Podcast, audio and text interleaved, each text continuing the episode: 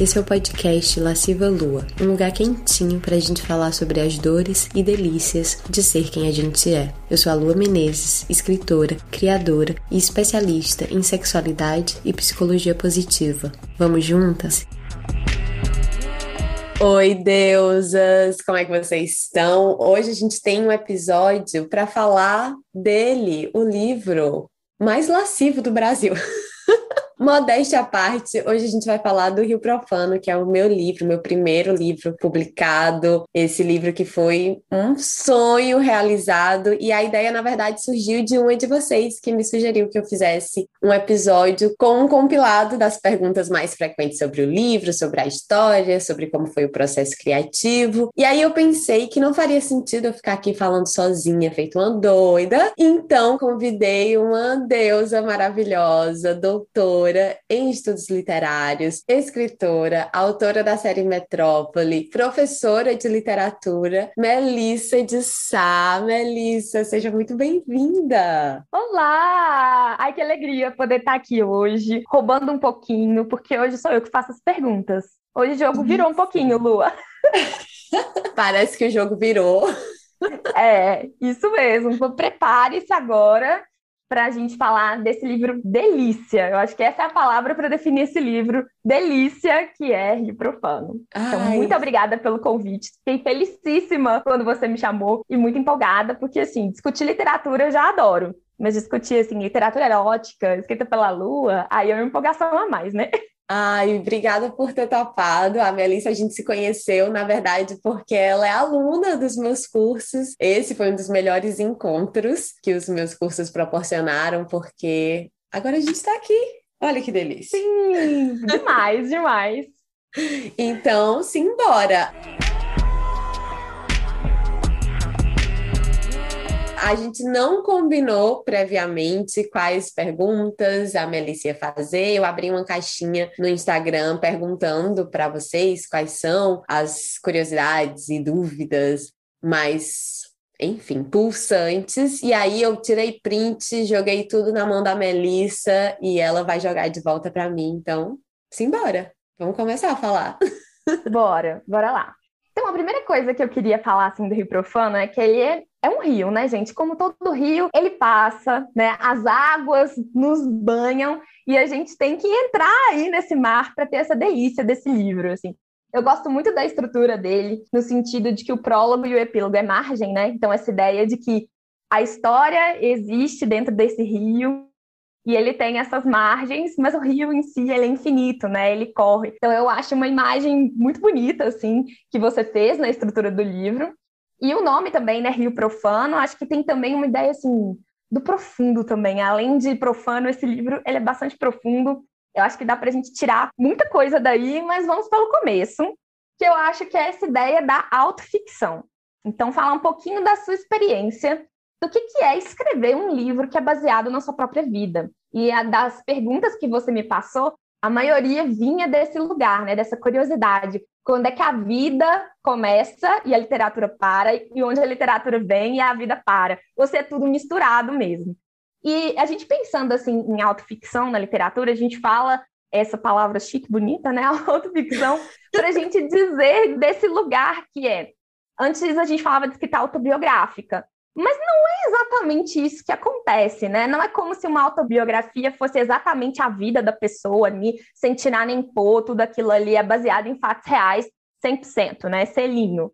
Não, na verdade, quando a pessoa está escrevendo sobre si, ela está fazendo uma ficção sobre a própria vida. Então, Lu, eu começo com essa pergunta aí. O que, que é ficção e o que, que não é em Rio Profano? Ou dá para separar?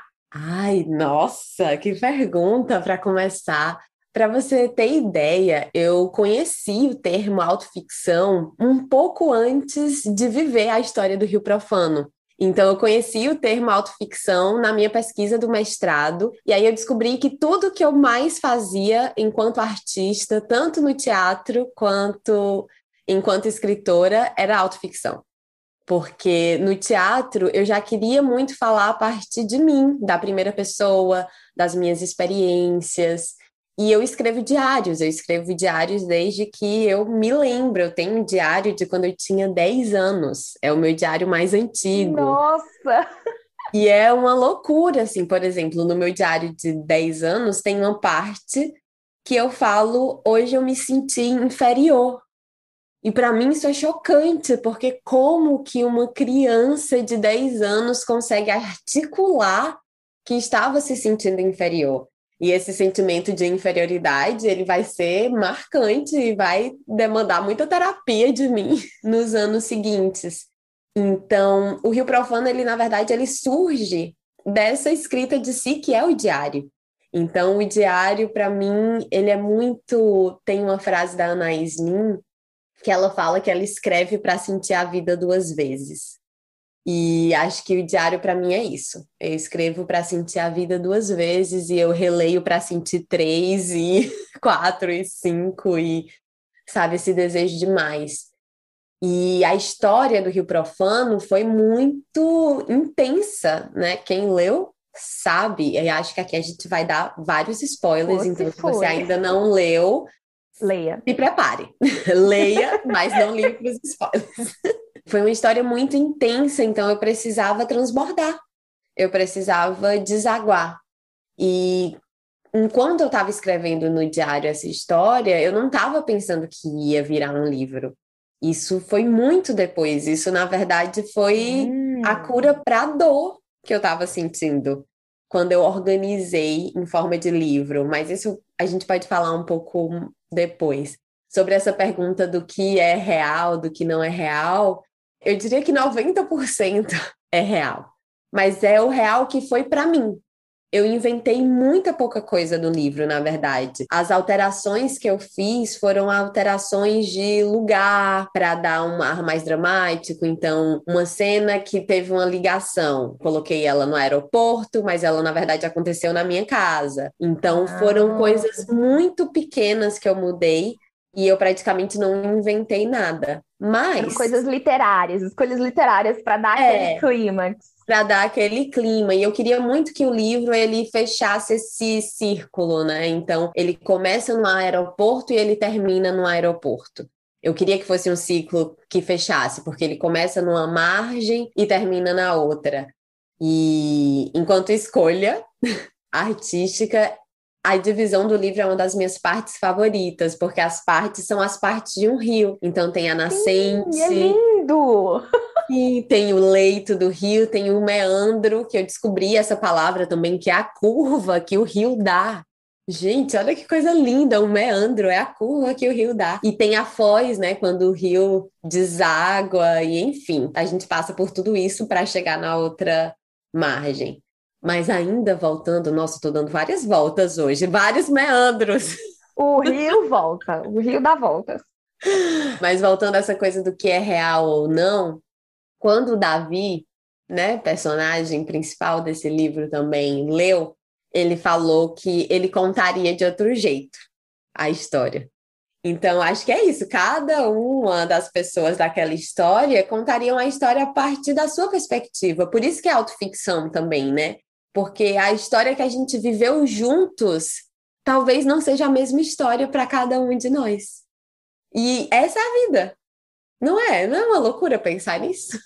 Sim, com certeza. Essa ideia que a gente tem muito do baseado em fatos reais, né? Acho que a gente vem com essa noção de que é possível colocar 100% da vida na literatura, mas a vida até na nossa vida mesmo a gente faz os recortes, né? Quando a gente vai contar a história para alguém, a gente já está fazendo esse recorte que você falou. Mas Sim, agora a gente se ficcionaliza sem Sim. perceber, né? Sim. E aí quando você vai fazer isso mais conscientemente, imagino que ainda tem uma camada a mais, né, de colocar aí qual que foi a sua experiência, né? Mas agora uma pergunta: por que, que você decidiu colocar o nome da protagonista Mel e não colocar o seu nome, mas deixar claro que essa é uma história verdadeira? Isso foi uma decisão que você tomou conscientemente? Como é que foi isso? Então, foi uma decisão conscientemente, mas eu acho que essa foi a única decisão que eu tomei baseada em medo. porque todo mundo fala, nossa, Lua, que livro corajoso, e eu acho que é porque eu tentei me revelar ao máximo, eu tentei. Eu tenho uma tendência a embelezar as coisas. Eu quero glorificar as coisas que eu amo. Então tudo é muito bonito.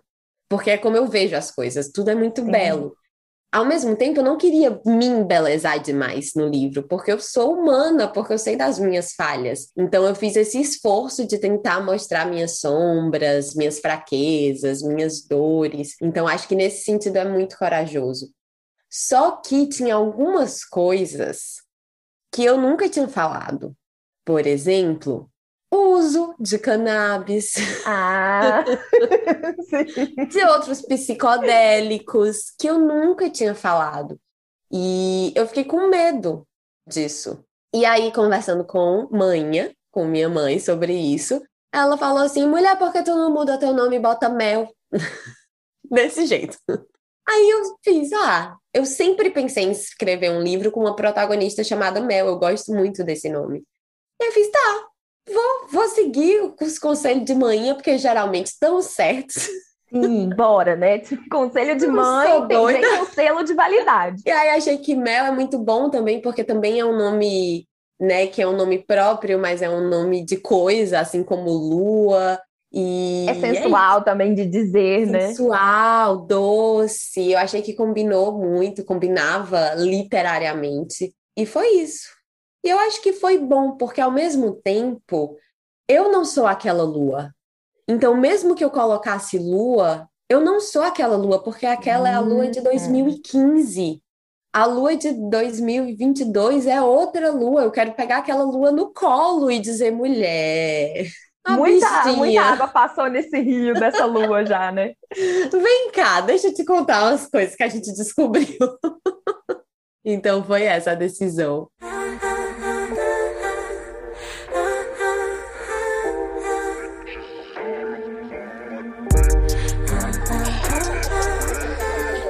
É, tem isso também, né? Acho que é bem interessante, porque dá para ver essa coisa da grandeza que você falou, eu acho que isso transparece no livro, sim. Tudo é muito intenso, as descrições, né? Tudo é intenso, mas eu não senti isso que você falou de glorificar, assim, acho que nenhum personagem fica glorificado na história, mas tem esse senso de grandiosidade emocional para tudo que está sendo vivido. Tipo assim, a grandeza da experiência humana, sabe? A grandeza de estar vivo e sentir o que tem de bom e o que tem de ruim também, porque o livro também na parte que, né, chega lá na curva do rio, como você falou no meio, a coisa também é grande, mas não é tão positiva mais, né? Sim. É, eu acho que esse glorificar que eu falo é um glorificar sempre profano. Acho que por isso essa palavra profano é tão importante porque quando a gente fala glorificar, como é uma palavra que vem muito da religião, talvez a gente pense em glorificar uhum. o sagrado. E uhum. para mim, tudo é sagrado e tudo é profano. Tudo é carnal e tudo é espiritual. Então, é essa dissolução das dicotomias, né? E o sexo, para mim, é muito sagrado e, ao mesmo tempo, é muito profano. Então, é, é isso, assim, esse meu glorificar, ele passa por por ver, eu acho, ver o, ver o que é sombra também. Foi o que Sim, eu tentei. Eu... Sim, eu acho que também, você como escritora, assim, eu vejo também que na, na sua voz de narradora, tem essa questão mesmo que se mistura do sagrado e do profano, porque quando você fala das experiências de vida, não há muita diferença entre aquilo que é uma coisa profunda, por exemplo, quando você tem revelações de insight na história, né? Você, olha falando você, a Lua lá de 2015, tinha insights profundos e tudo mais, isso era visto também como uma coisa glorificada, mas também a experiência do sexo em si, do gozo, ou de ver uma paisagem bonita, tudo isso tem o mesmo peso na sua narração. Então é bem interessante. Verdade, verdade. E outra coisa que eu queria muito com o Rio Profano era que fosse de fato um livro sex positive, sabe? Assim, positivo, hum, de verdade, em relação ao sexo porque aqui falando de literatura erótica mesmo, eu acho que a gente tem algumas, pelo menos eu observo algumas categorias da literatura erótica. Então, a gente tem uma literatura erótica comercial, que se serve de enredos e histórias e personagens extremamente clichês, extremamente estereotipados, que é uma coisa chata. Pessoalmente, eu acho, uhum. acho pobre literariamente. Repetitivo, né? Repetitivo, essa coisa meio 50 tons de cinza. Então, a gente tem os tipos, né? Tem o cara gostoso, padrão, problemático. Ai, meu Deus, dominador. Aí tem a mocinha inocente. No caso de 50 tons de cinza virgem. Não, Sim, mulher é, virgem. É, é o cúmulo. Sim. da inocência, né? Nessa construção de virgindade. Eu falo que são aqueles livros que a capa é um torso masculino. Uhum. Você já sabe esse tipo de livro exatamente. Uhum. Com abdômen tanquinho. Super, super. Tem que ser um cara. Ele é rico, né? Tem que ter rico essa coisa. Sempre. E ele vai, tipo, ensinar essa mocinha sobre Isso. o sexo, né? Isso. E aí a gente tem esse tipo de literatura que tem outras personagens, né? Mas tem essas personagens que são bem clichês. Que eu não, não é esse tipo de literatura erótica que me interessa. Aí a gente tem literatura erótica escrita por homens, alguns que são ótimos escritores, por exemplo, Harry Miller, para mim é um ótimo escritor, mas machista pra caralho, misógino é, pra caralho. Não dá. Tipo assim, é um quando eu leio Harry Miller, por um lado eu fico assim, nossa, essa construção literária tá massa, mas o que ele tá dizendo é uma merda. Sim, sim. Literariamente, nota mil. De vida, nota zero, não. Repete. E aí, volta. a gente tem uma terceira categoria, que é literatura erótica escrita por mulheres, mas que o sexo tá num lugar de destruição destruição. Uhum. É a mulher ninfomaníaca, é a mulher que o sexo está sempre envolvido com drogas, mas de uma maneira bem autodestrutiva. Então, tem alguns livros que eu não sei se vocês que estão ouvindo já vão ter lido, se você já leu, Melissa. Mas tem, por exemplo, Sem Escovadas Antes de Dormir, que é de uma hum. menina jovem descobrindo o sexo de uma maneira super não saudável. Muito Enfim. a ver com relatos de prostituição também, né? Relatos de Christiane F. Christiane E vários livros que vieram nessa esteira, inclusive do Christiane F., né? Essa ideia, mesmo que sejam ficcionais, mas com essa pegada, né? Dessa Sim. descoberta sexual muito destrutiva. Sim, tem um de uma escritora franco-marroquina que chama O Jardim do Ogro, também, que é essa mulher que usa o sexo para destruir a vida dela. Então, eu acho que a gente tem essas categorias de literatura erótica e nenhuma delas me interessa. Então, eu queria uma literatura erótica que fosse positiva, o que não significa que ela vai ser um mar de rosas, que o sexo sempre vai ser lindo, perfeito, maravilhoso. Não, não é isso. Mas que o sexo possa ser algo bom, bonito, potente, algo onde a gente possa se nutrir e não só se destruir. Sabe? Que essa perspectiva é muito cristã, não me interessa. Hum. Que saco. Sim, essa questão do, do livro hot, né? E eu acho interessante como que o mercado editorial colocou esse nome, né, de livro hot depois do sucesso de 50 tons de cinza, para talvez diferenciar do livro erótico, que é, teria mais, sei lá, valor literário entre trocentas aspas, eu tô colocando aqui. E esse livro hot, ele tem muita essa ideia da mulher a serviço, né? Então, uhum. desde o começo desse homem que vai ensinar essa mulher a fazer sexo. E se a gente olhar aí na Amazon, a gente vai ver que esse é o grande sucesso de vendas da categoria, inclusive de livros de grandes editoras, mas também livros independentes, ou seja, escritos por mulheres aí, é, que estão uhum. querendo o seu lugarzinho ao sol. Mas esses livros vêm com essa noção também de que o sexo, ele só é picante, só vai te deixar daquele ah, jeitinho, assim, ai, ah, tô lendo, mas tô com fogo, se for de uma perspectiva masculina, né?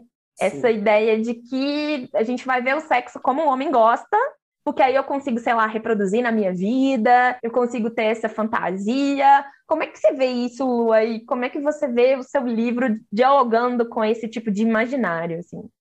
Eu acho que é bem distante desse tipo de imaginário e pessoalmente eu acho que é uma das coisas que eu consegui com o livro. Primeiro que não é um livro heteronormativo, né? Então eu sou uma mulher bissexual, o livro é de uma perspectiva de uma mulher bissexual, então tem ali meu primeiro relacionamento mais sério com uma mulher, que é essa Rihanna, essa personagem maravilhosa.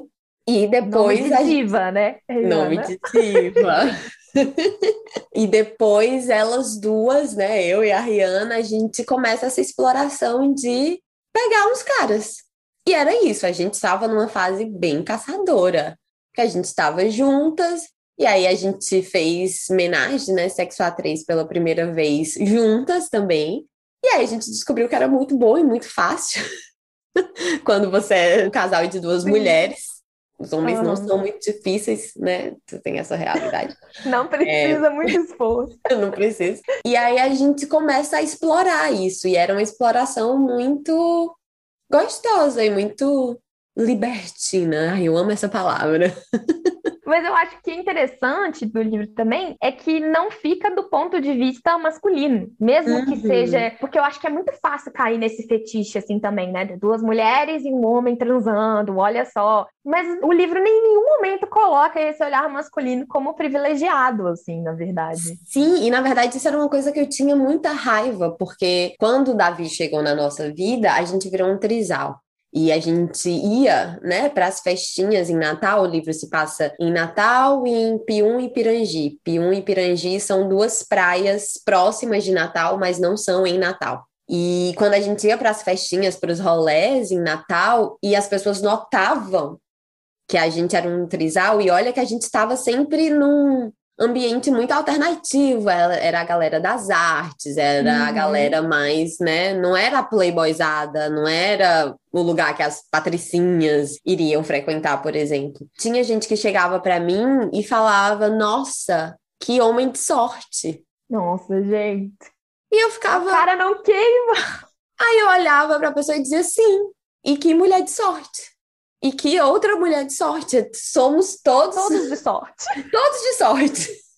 Mas porque ele seria o privilegiado? E ele também era um homem bissexual. Então, tinha isso também, né? Ele mesmo fugia da, da lógica da heteronormatividade. Mas o imaginário é muito pesado, né? Nesse sentido ainda, né?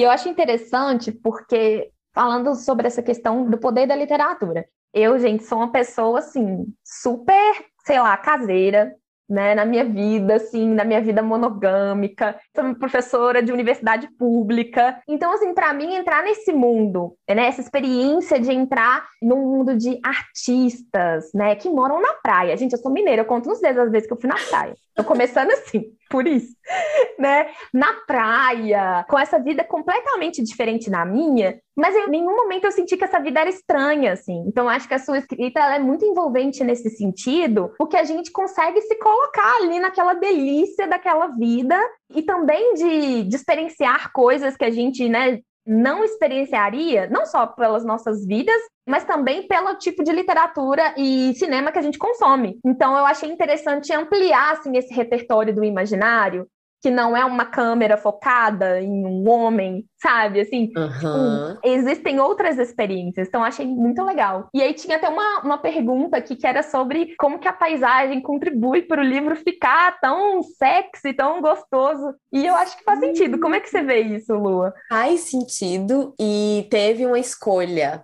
aí artística e política porque quando eu comecei a escrever o livro, eu não dava o nome dos lugares, então era meio que essa praia arquetípica, esse rio ah. arquetípico. E aí depois eu pensei, eu vi, espera aí, eu nunca li um livro que se passa em Natal. Eu nunca li um livro que se passa em Natal. Eu já li vários livros que se passam em São Paulo, no Rio de Janeiro. Eu fiz, espera aí, não, eu quero colocar Natal no mapa. Eu quero colocar Pirangi no mapa, eu quero colocar Pium no mapa, eu quero colocar o Beco da Lama, que é um lugar super histórico de Natal, onde tem um samba maravilhoso. Eu quero escrever Beco da Lama num livro. Sim, então, isso é uma... tão legal, porque faz o livro ser real, né? Sim, e as pessoas que conhecem Natal, as pessoas que moram em Natal, elas ficam emocionadas e elas me dizem isso, Lua, eu nunca tinha lido um livro que se passa aqui. Eu nunca tinha me reconhecido. Teve já gente me falando, eu percebi que eu nunca li um livro que se passava no Nordeste. Nossa. Olha só, Uhum. Né? Então eu acho que a gente não tem esse imaginário e ao mesmo tempo um imaginário moderno, sabe? Do, do que pode ser uhum. o Nordeste, saindo né, no Nordeste da Globo, do é. Nordeste é. da seca. Ou desses relatos, sei lá, do século XIX, né? Assim. É, isso. Então eu queria que fosse essa Natal moderna, essa Natal de artistas incríveis infelizmente, muito duros de grana, tentando fazer arte, tentando trabalhar, se fudendo muito. É, não tinha artista vagabundo nesse sentido, sabe? Essa fama de artista uhum. vagabundo. Sim. Não, a porra, artista trabalha pra caralho, ainda mais artista independente para ganhar muito pouco. E a nossa vantagem é que morando. num lugar como Natal, a gente tem essa paisagem que é muito gostosa. Então, acho que tem essa coisa dos sentidos mesmo, da praia, do sol, do calor. O calor dá um derretimento, né? A gente fica molinha Sim. na praia. Eu acho que essa moleza é meio sensual e, enfim, as cores, os cajueiros, os coqueiros, é tudo muito lindo. Então, eu acho que, que sim, tem uma vibe erótica tropical. Sim, mas eu achei interessante porque eu não senti uma vibe assim exótica, sabe? Nesse sentido de ficar Sim. exotizando a paisagem tropical e principalmente essa paisagem da praia do Nordeste, como esse lugar fora do mundo, quase mitológico. Eu não senti isso, assim. Eu acho que é uma questão da sua narração, ela aproveita a paisagem e torna a paisagem forte na história, né? Tem sempre menção a como que estava o clima, a praia, né? Quando você descreve as cenas de sexo, sempre fala muito sobre água, sobre rio, sobre mar, né? Tipo, de se abrir como o mar. Então, acho que foi bem intenso, assim. Sim, é porque era muito parte, né? Foi esse momento que eu morei na praia também, que eu morei em Pium, e que o Davi morava em Pirangi. E o castelo, né, o lugar, a casa do Davi, esse castelo, que hoje é uma pousada, fica aí a fofoca, vocês podem se hospedar no castelo, ah! deusas! Meu Deus! Ele era alto, ele ficava no alto de uma ladeira e era alto, tinha uns três, quatro andares o castelo. Então a gente tinha uma vista de mar e do maior cajueiro do mundo. Acho que já não é mais o maior cajueiro do mundo, já teve aí um, esse recorde batido, mas desse cajueiro gigantesco. Então tava na nossa cara o tempo inteiro. Não, não dava para ignorar a paisagem. Não dava para né? ignorar. E também tem essa coisa, né, de, de que tudo na vida pode ser sensual se você consegue né, olhar bem, assim, né? Existe beleza e sensualidade são muito próximas, né? Muito, muito. E eu acho que a escrita também me dá isso, sabe? Esse olhar para o mundo com olhos de beleza, de eu posso escrever sobre isso, de tão bonito que é.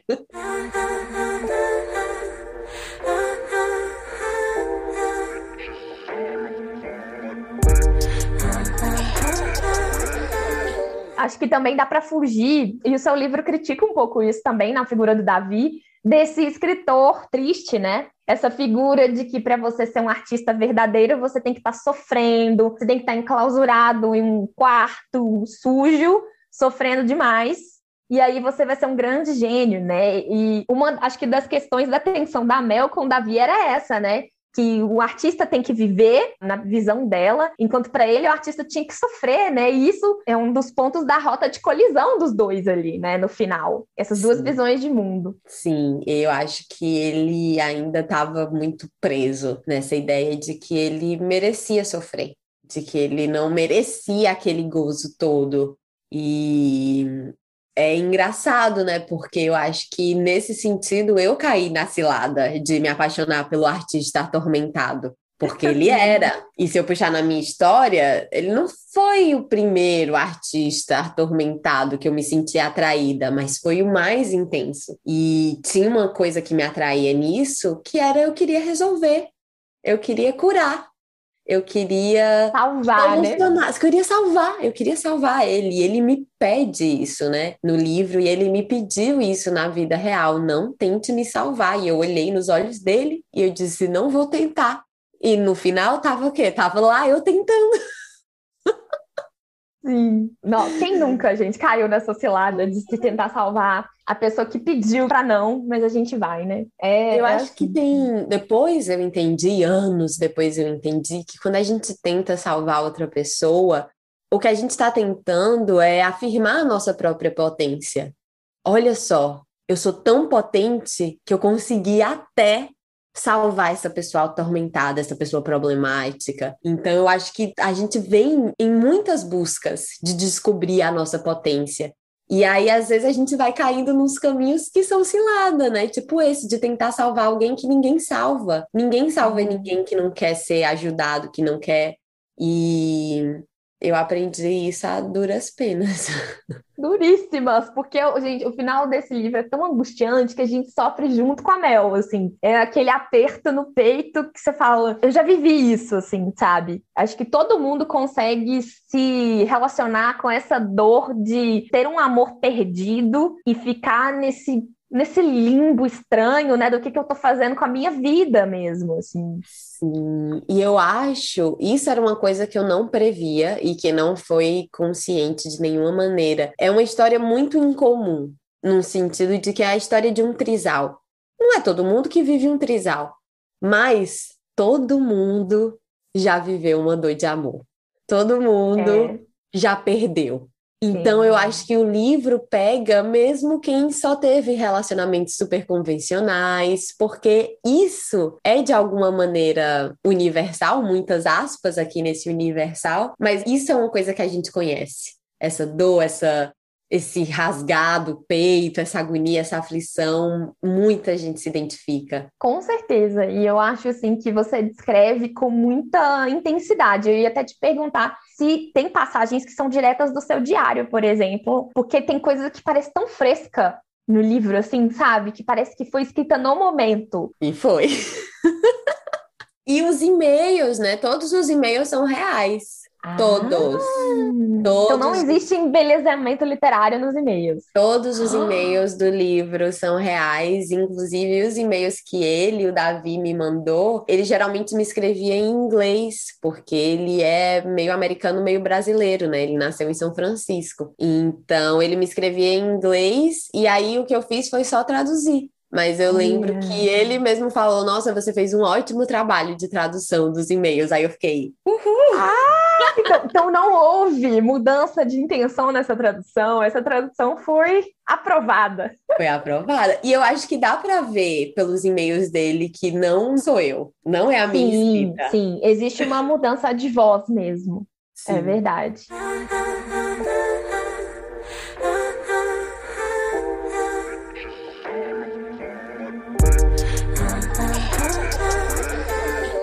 Gente, que fascinante. O que me leva a uma outra pergunta também. Estava hum. falando dessa questão dos artistas e tal, e eu achei essa parte do livro, assim, especialmente fascinante, assim, porque, como eu disse, eu pessoalmente, como pessoa né, super funcionária pública, etc. Essa vida de artista é uma coisa muito distante da minha realidade. E eu achei muito interessante ter essa perspectiva e eu me senti muito ligada a isso, assim, mesmo nunca tendo vivido isso. Eu acho que essa é a melhor parte da literatura, a gente vive vidas que não são nossas, né? E o quanto que a sua vida de atriz e a sua formação como atriz, né, te influenciou na escrita do livro? Você falou um pouquinho dessa questão da autoficção, mas um pouquinho mais agora. Ah, então, olha, outra curiosidade verdade. As duas primeiras pessoas que leram o livro foi Manha e Gabriel.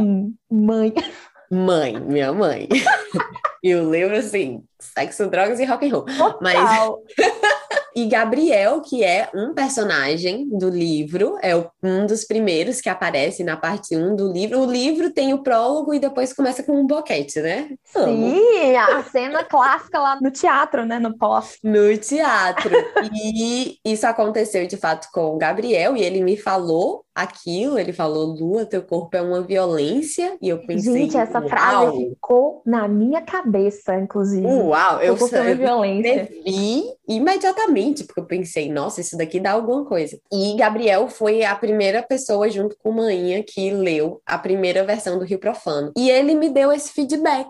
Ele falou assim, Lua, eu sinto falta de conhecer mais os amigos. Eu queria que aparecesse mais os artistas. Então, isso foi uma coisa que não tinha na primeira versão e a partir desse feedback dele eu trouxe mais Olha. essa galera. Nossa, ótimo feedback, feedback porque eu achei que deu muita vida ao livro, assim. É uma figura interessante ele, assim, né? Porque ele começa com esse amor desencontrado de vocês e termina num, num grande desencontro, né? Num grande desencontro. Mas ele é um querido, Gabriel, inclusive fofocas, né? Que eu sei que as leitoras gostam de uma fofoca. Da última vez que eu fui no Brasil, eu dei um Rio Profano para ele, né? Em mãos, assim, com dedicatória. E ele foi um fofo, ele disse que ficou muito emocionado quando viu que eu tinha conseguido publicar. Ele disse que ele tem até hoje na gaveta dele o original, a primeira versão que eu dei para ele impressa, para ele ler. É um querido, assim, é um homem lindo demais, lindo demais. E tá super feliz, tá namorando, encontrou a mulher da vida dele, ele falou. E foi muito, muito lindo revê-lo. Ele é um amor, assim, eu sinto que Ai, vou guardar no meu coração para sempre. E sobre esses artistas, essas presenças, realmente era a galera com quem eu convivia todos os dias. Então, na época, eu tinha um grupo de teatro em Natal e a gente se via mais, eu passava mais tempo com eles do que com a minha família, por exemplo. A gente ensaiava das duas às dez da noite. Então, isso porque eu ainda estudava de manhã, estava ali terminando o mestrado, e das duas às dez, todos os dias, eu estava com esses artistas. Então, era assim, era uma segunda família. Eu acho que nesse sentido, era uma galera muito liberta também, a maioria, de alguma forma, né, membro da comunidade LGBTQIA+. Então, foram pessoas que, quando eu apareci namorando uma mulher e um homem, ninguém me reprimiu, ninguém me olhou torto. Todo mundo olhou assim para mim e fez: Ah, não é que faz okay. sentido, menina. Ah. Tua cara. Nossa, eu acho que essas passagens elas realmente engrandecem o livro, assim, a festa na praia, sabe? Essa essa comunidade, eu acho muito interessante. Inclusive para tirar alguns estereótipos também, né, sobre a vida de artista, né? Artista é muito louco mesmo, no sentido mais pejorativo, né? Eu acho que uhum. o livro ele traz um aspecto da vida dessas pessoas como pessoas reais, assim, sabe? Sim, Olha, essa pessoa tá trabalhando, ela tá aqui, Sim. não é só festa na praia. Sim, que claro, tem um aspecto dionisíaco, mas a gente trabalhava muito muito e de novo para ganhar muito pouco e a gente vivia arte, a gente respirava arte, sabe? Tudo virava uma ideia de, nossa, isso daqui dá uma cena, isso daqui dá uma peça, isso daqui dá um sarau. Então era esse mundo criativo o tempo inteiro, né? Meu melhor amigo na época era um bailarino. Era muito bom estar rodeada dessas mentes criativas. eu e sinto falta, acha... isso é uma coisa que eu sinto falta. E você acha que a Lua escritora e a Lua atriz elas estão muito distantes, assim, em termos de processo criativo? Não, inclusive a Lua escritora eu acho que ela veio à tona muito através da Luatriz, porque eu sempre escrevi para mim diários, né, uma escrita íntima. Só que quando eu comecei a fazer teatro e a gente criou o nosso grupo de teatro, a gente precisava de uma dramaturga, alguém para escrever. Hum. E aí escrever veio... as peças, escrever os projetos. E aí fui eu. Era eu. Quem gostava de escrever era eu, quem tinha afinidade com a escrita era eu. Então eu comecei a mostrar os meus textos por causa do teatro, na verdade, porque antes eu só guardava para mim. Então o teatro me deu o palco, me deu a voz. E aí, depois disso, querida, abriram-se os portões do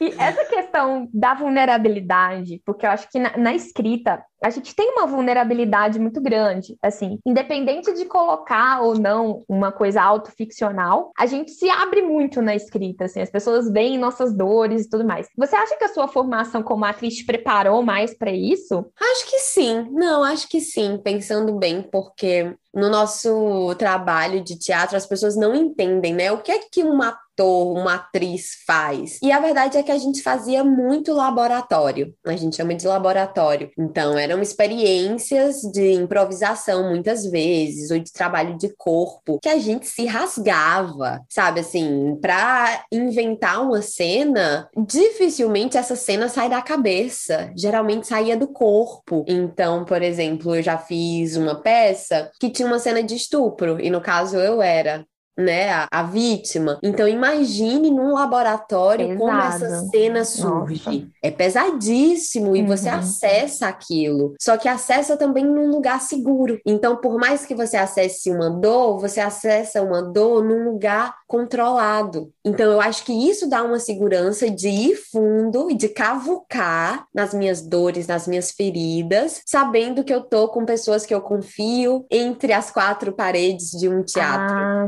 sim. Porque aquele sabe? processo ele tá protegido, né? Tá protegido, exatamente. E quando ele vai ser exposto para o público, já está ensaiado. Então, assim, aí já você não precisa estar tá tão. Claro que você ainda está vulnerável. Eu acho que tem essa necessidade de uma vulnerabilidade para a arte ser realmente tocante. Mas aí você ensaia, você trabalha, você sustenta isso, né? Não sei se está muito subjetivo, mas é muito lindo o trabalho do teatro. Não, é isso mesmo. E assim, eu acho que é difícil, assim, como escritora também eu vejo que existe essa vulnerabilidade, mas eu não sei, por exemplo, se eu daria conta, por exemplo, de um texto autoficcional, eu fico pensando, porque tem o que me leva a minha outra pergunta, que é como lidar com essa coisa de escrever para gente que viveu com você aquilo, né? Então, assim, escrever sobre pessoas que estão vivas, e não só vivas, mas no seu meio, pessoas que sabem dessa história. Porque uma coisa é a gente escrever numa ficção e aí você coloca uma pitadinha ou outra ali daquilo que você Uma indireta.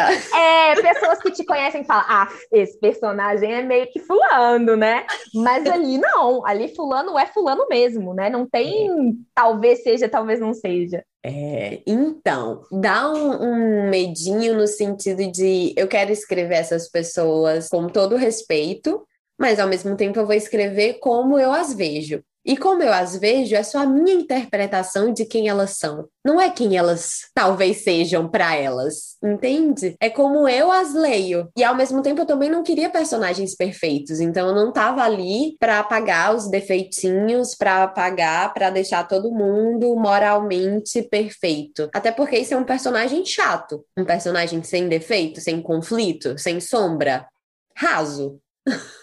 Exatamente, ninguém quer ver a história de tudo deu certo o tempo inteiro, né? Exato. Então eu tentei ir nessa corda bamba aí entre respeitar, mas ao mesmo tempo trazer essa complexidade que eu acho que deu certo, que eu consegui de alguma maneira. O Davi, ele leu muitas vezes o, o livro, eu mandei, na verdade, para ele fofocas, né? Momentos fofocas. Eu mandei o Agora livro que para ele dois anos depois de eu ter escrito. Então a gente viveu a nossa história ali em 2015 e no aniversário dele, dois anos depois, eu já tinha falado para ele que eu tinha escrito um livro sobre a nossa história, mas eu não estava pronta para enviar porque ainda estava muito cru dentro de mim, inclusive o que eu sentia por ele. E aí dois anos depois, no aniversário dele, que eu lembrei a data, eu fiz vou mandar, vai ser o meu presente. E ele me mandou um daqueles e-mails dele que vocês que já leram sabem como é.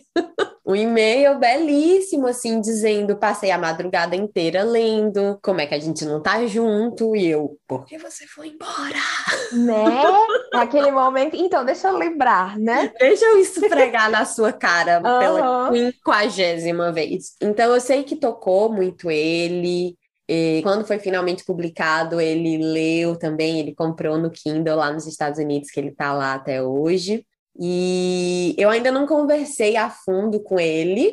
Me dá um medinho, confesso, mas ao mesmo tempo, eu acho que eu não poderia ter escrito outro livro sabe? Eu acho que era aquilo, era aquilo que eu vi, que eu vivi, era aquilo que eu tinha para escrever. A Rihanna eu reencontrei também em Natal, nessa minha última ida. Hoje ela é mãe, então a gente se encontrou com as crianças no parque. Ai, então... gente! Que então, momento!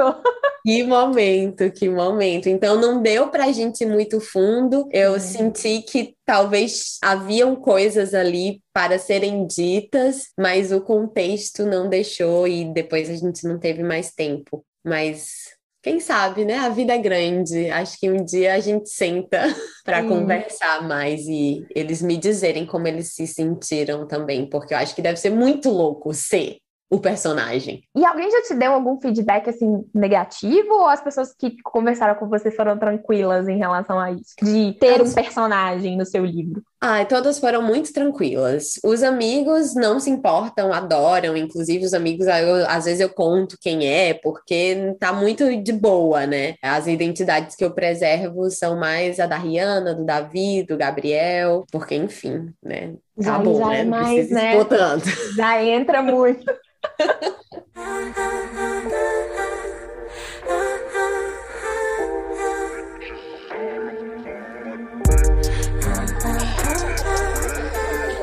E aí eu acho, Lu, que a gente chega numa questão que acho que é a que todo mundo fica mais assim, que é essa questão do ciúme no trisal. Uma das coisas mais interessantes que eu achei do seu livro é essa questão da representatividade, né? Que você até comentou sobre mostrar um trisal, mas numa dinâmica que não é perfeita, né? Então, assim, não é um, a gente tá ali num um livro, né? Não é um manual, né? Não é um, uma inspiração, assim, no sentido de é assim que deve ser, mas é a vida como ela é, nos seus né, desencontros, nos seus percalços percalços, problemas. Então eu acho isso muito legal, tanto da perspectiva de uma mulher bissexual, como uma mulher que está entrando nesse relacionamento pela primeira vez, né? De trisal, de tá entendendo como é que essa dinâmica funciona a longo prazo, como que cada um tem seu papel e como que esses papéis se misturam. E aí eu acho que o grande sofrimento da Mel no livro nem é o ciúme em si, mas é o fato dela se sentir tão mal por ter ciúme, né? Porque o ciúme da Mel, ele é muito grande, assim, mas eu acho acho que maior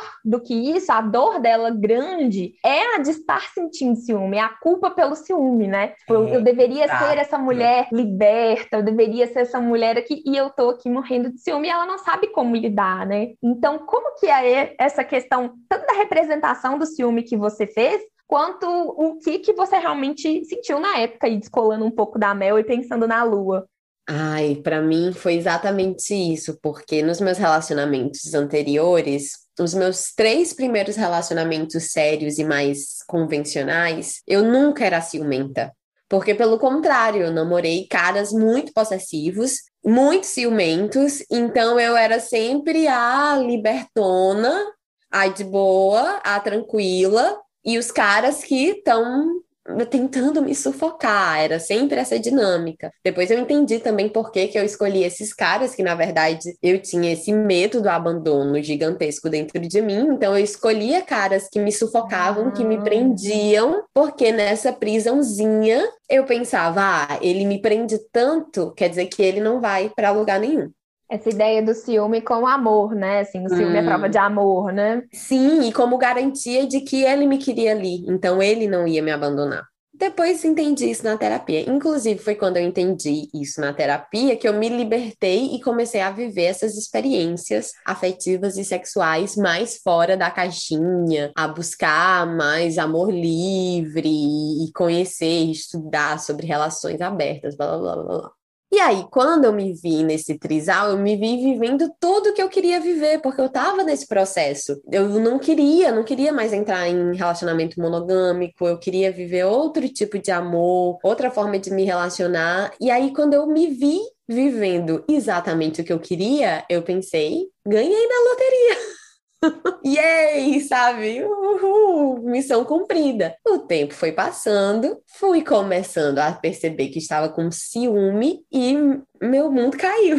Porque aí eu percebi que eu não era essa princesinha perfeita do amor livre também. Porque essa... existe essa cobrança também, né? De que existe se você está num, numa relação que está dentro desse paradigma, então você tem que ser essa pessoa completamente livre de tudo você não é, pode você errar, não pode. né? Pois é. E aí vem essa culpa, né? Que é essa culpa cristã que tá entranhada na gente e que às vezes quando a gente pensa que a gente tá mais liberta dessa culpa, porque por exemplo, eu tava vivendo as experiências sexuais mais promíscuas da minha vida, me sentindo super liberta e tranquila em relação a isso, mas aí veio a culpa e me pegou por esse outro lado sabe? Enquanto eu tava distraída com, ai, tô gozando tanto. Sim. Aí.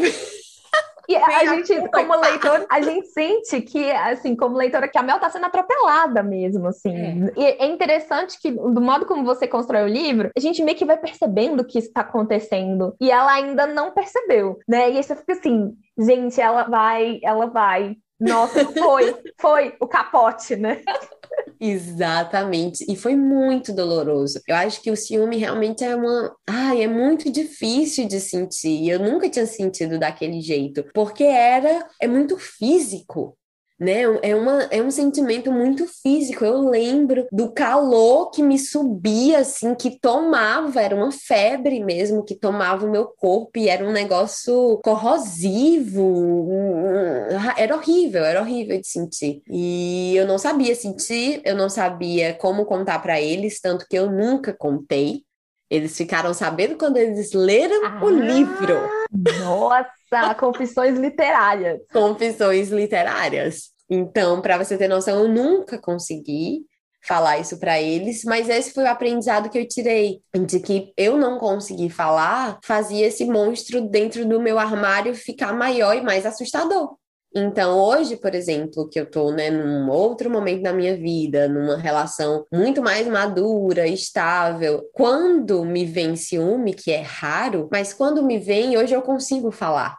E eu falo não para que o meu parceiro resolva o meu ciúme por mim, porque eu sei que ele é meu, mas justamente para ele não crescer para ele não virar esse tabu que eu não posso falar, que eu tenho que fingir que eu não sinto, só para botar para fora. E aí quando a gente bota para fora, nesse sentido de não esperar que a outra pessoa nos salve do que é desagradável da gente sentir, aí alivia, sabe? E isso eu aprendi que realmente quando a gente guarda o que é difícil dentro da gente, só cresce. Só cresce. Sim, e, e, é interessante, assim, na experiência da leitura mesmo, como a gente vai vendo que isso vai crescendo, assim, dentro da Mel, num ponto que vira uma coisa quase destrutiva ali pelo final, né? De ela procurando outras relações como uma forma, talvez, de, de se distrair. E é interessante como que você narra essas cenas de sexo muito diferente das outras, né? Porque a cena de sexo inicial com o Gabriel, as cenas de sexo com a Rihanna e com o Davi, elas são sempre muito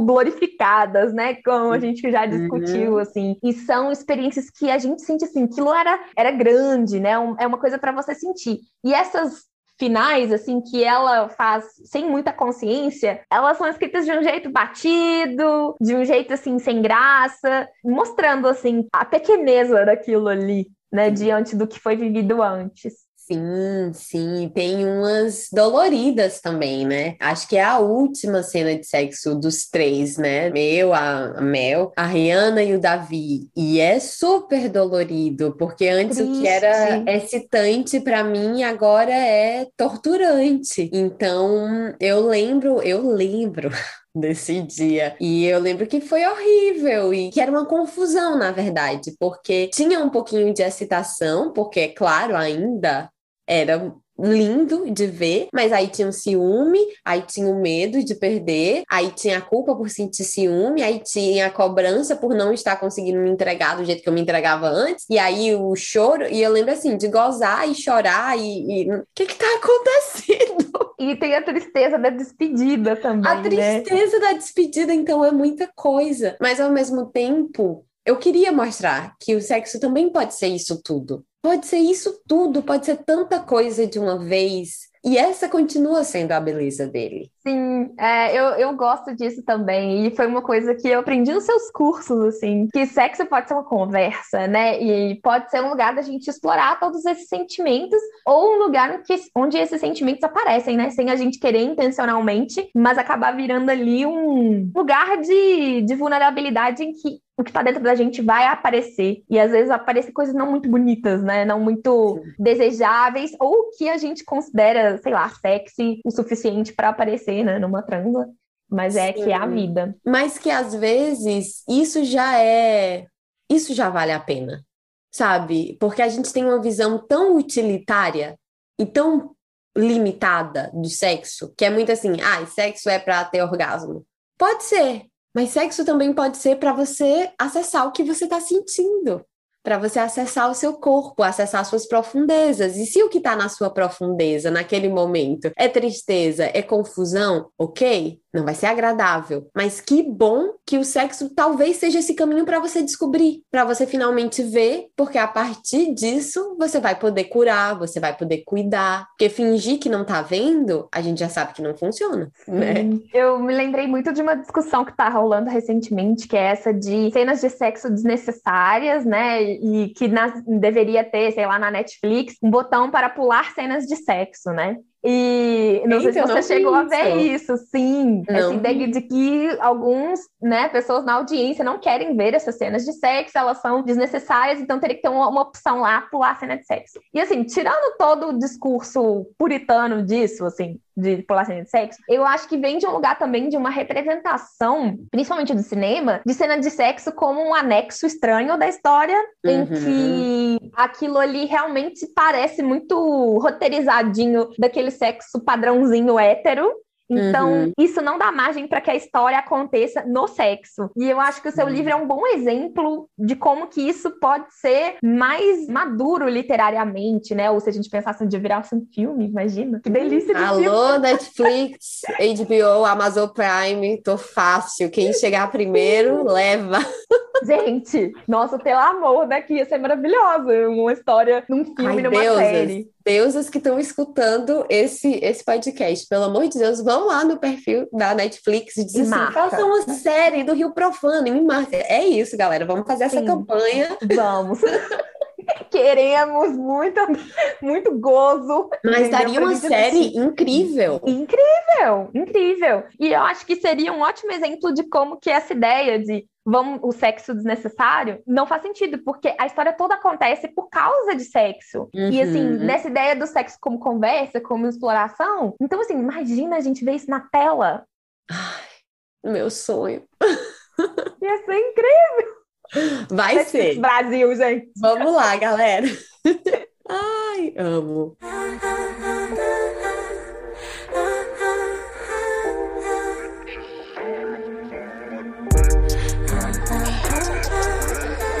Pro Vamos. final, Lua, hum. pensando como que é agora, mas como que foi, na, tanto na época da escrita, mas agora, revisitar essas histórias e esses lugares que fizeram parte aí de, de Rio Profano. Ai, meu Deus. Então, vou tentar resumir. Mas o momento em que eu parei para montar o livro enquanto livro, tirar dos diários, montar enquanto livro, foi quando, spoiler, Davi foi embora e ele ia embora para passar três meses fora e ia voltar. Eu lembro até hoje a data que ele disse que ia voltar, era 10 de outubro. Foi chegando perto de 10 de outubro, eu sabia que ele não ia voltar, já estava, né, pressentindo. Eu pensei, eu não posso estar em Natal, eu não quero estar em Natal nessa data. E aí eu vi um curso de dramaturgia em São Paulo que era um curso de seis semanas, me inscrevi no curso e fui para São Paulo, fiquei no apartamento de um grande amigo meu. E aí o curso era duas vezes por semana, tipo assim, duas, três horas, por seis semanas. Então eu tava seis semanas Nossa. Em São Paulo e eu tinha aula duas vezes por semana. Então eu tinha muito tempo livre. E foi aí que eu sentei na mesa de jantar desse meu amigo, liguei meu computador e comecei a cuspir essa história como forma de me organizar, de me curar, de me salvar. E foi uma loucura, porque eu ficava excitada, cinco minutos depois eu começava a chorar, aí cinco minutos depois me dava fogo no cu e eu ia para um aplicativo e arranjava uma homenagem para fazer em São Paulo. Então foi nesse Sentimentos! Acho que quem lê também tem esses sentimentos, Lu, assim, de chora. Ai, meu Deus, dá um fogo aqui, peraí é. que eu vou ali. É, e eu vivi esse momento. E eu acho que é interessante também, porque, porra, em um momento eu tava super triste, e em outro momento eu tava fazendo uma homenagem com um casal que eu tinha conhecido no aplicativo. Quem nunca? Então teve Eu isso. acho que é isso, gente. Assim, sentimento é pra viver, sabe? É pra viver. E... É pra viver. E Daí saiu meio que o primeiro rascunho. E aí eu continuei trabalhando, trabalhando, trabalhando. Lembrando, né, que esse livro levou sete anos para ser publicado. É muito. Eu sempre falo isso, eu ouvi isso uma vez na internet, mas quem estiver ouvindo, quem tem um sonho, que olha, sei lá, para mim, falando dessa conquista maravilhosa de publicar o livro, não compare os seus bastidores com o meu palco, sabe? Assim, não compare o seu processo com o meu resultado. E aí eu faço questão de lembrar que durante esses sete anos eu sofri tanto por causa desse livro. Eu sofri tanto, Melissa, mas eu sofri tanto, porque era uma frustração enorme minha enquanto artista não conseguir publicar. E como eu tenho esse desejo muito grandioso, eu podia ter publicado independente, mas o meu sonho era publicar por uma editora conhecida. Enfim, era essa a fantasia que eu tinha criado. Ter um alcance, né, também, né, de ter chegar um a mais pessoas. Ver o meu livro na livraria. Uhum. Ser lida, né? Ser lida, sabe? E eu acho que publicar independente, você pode falar mais disso, né? Porque você também publicou seus livros independente. Pode ser lindo e incrível, mas não era o que eu queria. Só que aí eu passei sete anos sofrendo, chorando, me sentindo uma fracassada, muitas vezes, porque eu não conseguia, porque eu mandei o livro para editoras, ninguém me respondia, porque eu não era ninguém. E aí eu comecei o meu trabalho na internet. E eu comecei o meu trabalho na internet porque eu percebi que as editoras grandes queriam pessoas com público, infelizmente. Que aí já é uma coisa mais garantida, né? Um investimento aí... mais. Exato. Que alguém vai ler. E aí eu comecei a publicar os meus contos eróticos na internet. Logo depois disso foi quando eu comecei a trabalhar com sexualidade, estudar, virei terapeuta, blá blá blá blá blá blá, e tudo se misturou. Sete anos depois de muitas lágrimas e gozos, vem a Planeta, alô Planeta, te amo. Vem o Matheus, que é meu editor querido, maravilhoso, e manda um e-mail para mim. E eles me mandaram um e-mail assim: ai, a gente te viu na internet, queria saber se você tem algum material. E sabe o que é que eu fiz? Eu não mandei o Rio Profano. Não! Como assim? O livro estava pronto. O livro estava pronto, só que eu estava muito machucada por causa de todo esse tempo que eu passei tentando publicar e não consegui. Teve um rolê que aconteceu aí no meio, que, enfim, apareceu uma pessoa no meu caminho dizendo que ia me ajudar a publicar o livro, e depois essa pessoa sumiu e quebrou meu coração, assim, porque essa pessoa chegou dizendo: ah, e a Record quer publicar seu livro. E eu pensei, caralho, a Record, massa. E aí depois essa pessoa sumiu, nunca entendi porquê, quebrei meu coração, enfim, tava machucada. Botei, assim, Rio Profano na gaveta e pensei, não quero mais saber dessa merda. Quando a Planeta entrou em contato comigo, aí eu pensei, não vou mandar. Aí eu mandei uns contos. Eu sabia no meu coração que não ia rolar os contos. Eu sabia. Olha só, gente. Eles não me responderam, nunca me responderam. Meses depois, eu tomo coragem e aí eu mando um e-mail para o meu editor, para o Matheus, e falo: Matheus, na verdade eu tenho um livro sim. Aí mandei o primeiro capítulo para ele. E aí eles gostaram tanto que eles me mandaram um contrato sem nem ler o resto do livro. Gente, tá vendo esse é o exemplo total de que a gente se auto-sabota real. A gente se auto-sabota, a coisa que eu mais Olha queria isso. na minha vida. Mas assim, que incrível que depois você teve a serenidade de mandar, né? Imagina se eu tivesse ficado para sempre nesse Imagina. medinho, assim. Imagina. a gente aí, nunca teria lido esse livro maravilhoso.